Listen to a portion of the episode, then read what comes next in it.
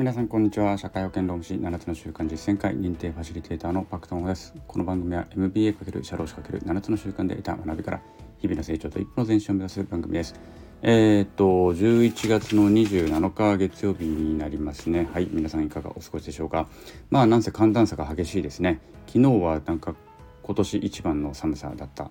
けど今日また結構暖かくなる。明日またなんかまた20度越すとかいう話になっていてなんだかよくわからない天候ですね。本当に。あの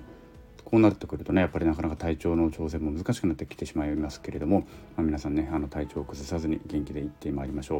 う。でえっとですね土曜日えっと土曜日ですねおととい。えっと、また私は焼肉を食べたんですけれども何かというとちょっと勉強会でねあの焼肉チェーンのトラジというお店がありますね。でこのトラジというお店が、まあ、チェーン店は50何店舗なのかな。トラジブランドだけで今数えたらざっと数えたら50数店舗あって他にもいろいろより高級なそのあのブランドであったりとかでまたお店を出したりしているので全体グループ全体でいくともっともっと多いと思うんですけれどもまあもう今やね焼肉業界でいうとまあジョジョ園トラジっていうともうこう何て言うんでしょうね。最も有名なこの焼肉ブランドとしてあるのかなというふうに思いますがそのトラジの、えー、実はねトラジファームというと牧場トラジはですね経営をしているんですね。はい、えー、これをいつから始めたかというとうんとねちょっと今調べますね。ちゃんと見とけよって話ですよね。あのちょっと調べながら喋ります。えっ、ー、とトラジファームっていうのがあった。これこれこれこれえっ、ー、とねいつからだ？ヒストリーでいくとうんとお書いてねえぞ。トラジファームはまあそんなに新しくないということでえっと、分かっていた、あったあったあった。2015年の10月27日に会社が設立されているので、この辺からトラジファームというものが、えー、牧場をね、経営しています。埼玉県の児玉郡というところでね、えー、やっているわけなんですけれども、でここを見学に行って、で、その後、また移動して、トラジのその具体、実際の店舗でね、あの焼肉をごちそうになる。まあ、ごちそうになるという会費はちゃんと払いますけれども、ごちそうになるというような、えー、勉強会に参加をしてきたわけで、ツアーに参加してきたわけです。で、えっ、ー、と、すごくね、楽しかったですね。えー、まあ、要するに、川上のね、まあ、結局焼肉店っていうのはずっと川下のですのでね最後消費者の方にお肉を提供するという最も川下側にいる、え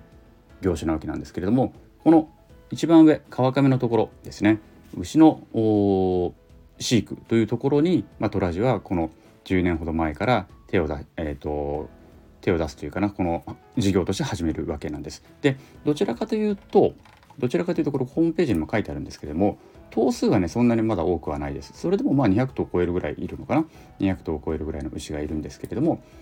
その牛を全てここだけでその牧場だけで今トラジの50何店舗の肉を消費するというのは補充するというのはとても無理不可能ですということはおっしゃっていたんですねそこであの佐古の社長さんがねちゃんと解説してくれたんですけれどもただあのまあ今拡大はしようとしているので来年またもうちょっと広げようとしているので今月に1回肉の日29日に卸して各店舗に卸しているトラジ和牛の数はまあ少しずつ増やしていくというのは考えているんですけれども全てをまあこれでカバーすることはまあ無理だと思うと、まあ、現状ではね、えー、ということなんです。ではなんでこれやってるのかというと,、えーとね、どちらかというとね教育なんですね社員教育なんです。でどこから始まったかというと自分たちはそのトラジのね、えーと、金志音社長という方がいらっしゃるんですけれども金社長が自分たちは焼肉というものをまあ消費者の方々に提供するんだけれどもすると。だから焼肉のことをもっともっと知らなければいけないと。でそうなった時にやっぱり一番知らなければいけないのは一番川上のこと川下のことは知ってるけど川上のことが全然わからないじゃないか美味しいお肉をおろしてもらってるだけであってその実際にどうやってそのお肉が育てられていくのかということをやっぱり分からなければいけないということでこのトラジファームが始まったらしいです。なのでこれでここで採算を上げていくというよりもここでトラジの社員たちがみんなあのトラジファームに派遣されるらしいです定期的にそして牛の世話を一定期間実際に行いでその牧場の方々の苦労も分かり牛がどうやって育てられて自分たちの店舗にたどり着くのかということを実際に体験をするということなんですね。でそうすることでそのお肉がトラジファームで作られたお肉が自分が実際に育てたお肉が牛が自分の店舗にお肉としてたどり着くことで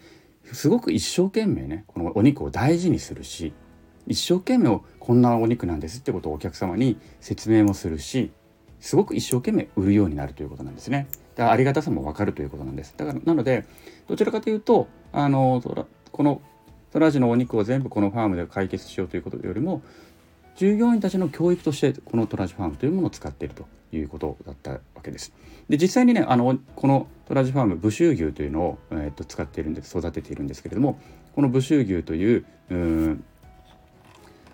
コンテストでねもう優勝したりとかもしているのであの実際にもう本当にその牛を育てるというところでもエキスパートとしてねプロとしてあの本気で取り取り組んでいるということなんですね。で実際お肉もすごく美味しくて内臓が抜群にうまいと言っておりましたね。はい、ということであの私もね見ながらこうやって牛がこうやって育てられていって、まあ、どこかの段階で私たちはその命を頂戴するわけです。でこれっていうのはうーんなんだろうな情が湧いてくると確かにそれを食べるということが何かちょっと罪悪感を感じてしまったりとかうん何かねあのそんな風に感じてしまうこともあるかもしれないんだけれどもでもいずれにせよ我々はそうやって命を頂戴して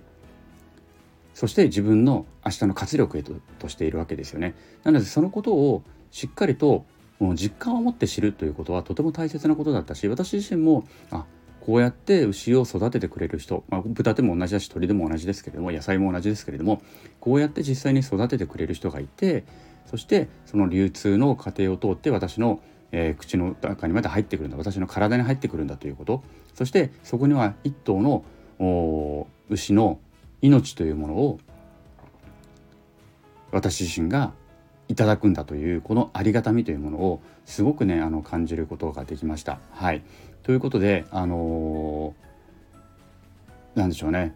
このトラジファームを見に行ったこと自体がすごく良かったであのファーム自体のねあ牧場とこうやって運営されてるんだってことが分かったということもそうですしその命をいただくということを改めてねあのすごく深くそして重く受け止めてあのいただいたあの受け止めさせていただいたっていうような日にちあの機会になりました。でその後はねあのトラジの国立店に移動しましてそこで実際にコース料理とでトラジ和牛もそのコースの中の一部をねトラジ和牛で実際に出していただいて、えー、食してきたということであります。あのとても美味しくいただいたということであのまあこれをね聞いてトラジオの関係者の方が聞いてる方はいらっしゃらないと思いますけれどもあのありがとうございましたということとあのぜひですねあのそういったことで皆さんもまた焼肉というものを愛していただければいいかなということであります。あのトラジオはね、まあ、関東圏がメインだとは思うんですけれども関東圏たくさん店舗ありますのでぜひ皆さんまたお越しになっていっていただけると嬉しいなというふうに思います。それでは今日はこの辺です。来週はしばらく焼肉しばらくはないかな食べる機会。今週は先週は本当に週3日あ週7日のうちの3日間が焼肉という焼肉ウィークでありましたけれどもしばらくはなさそうですが、えー、またこれからもね皆さんぜひ焼肉を愛していただければなというふうに思います。はい、それでは今日はこの辺です。さようなら。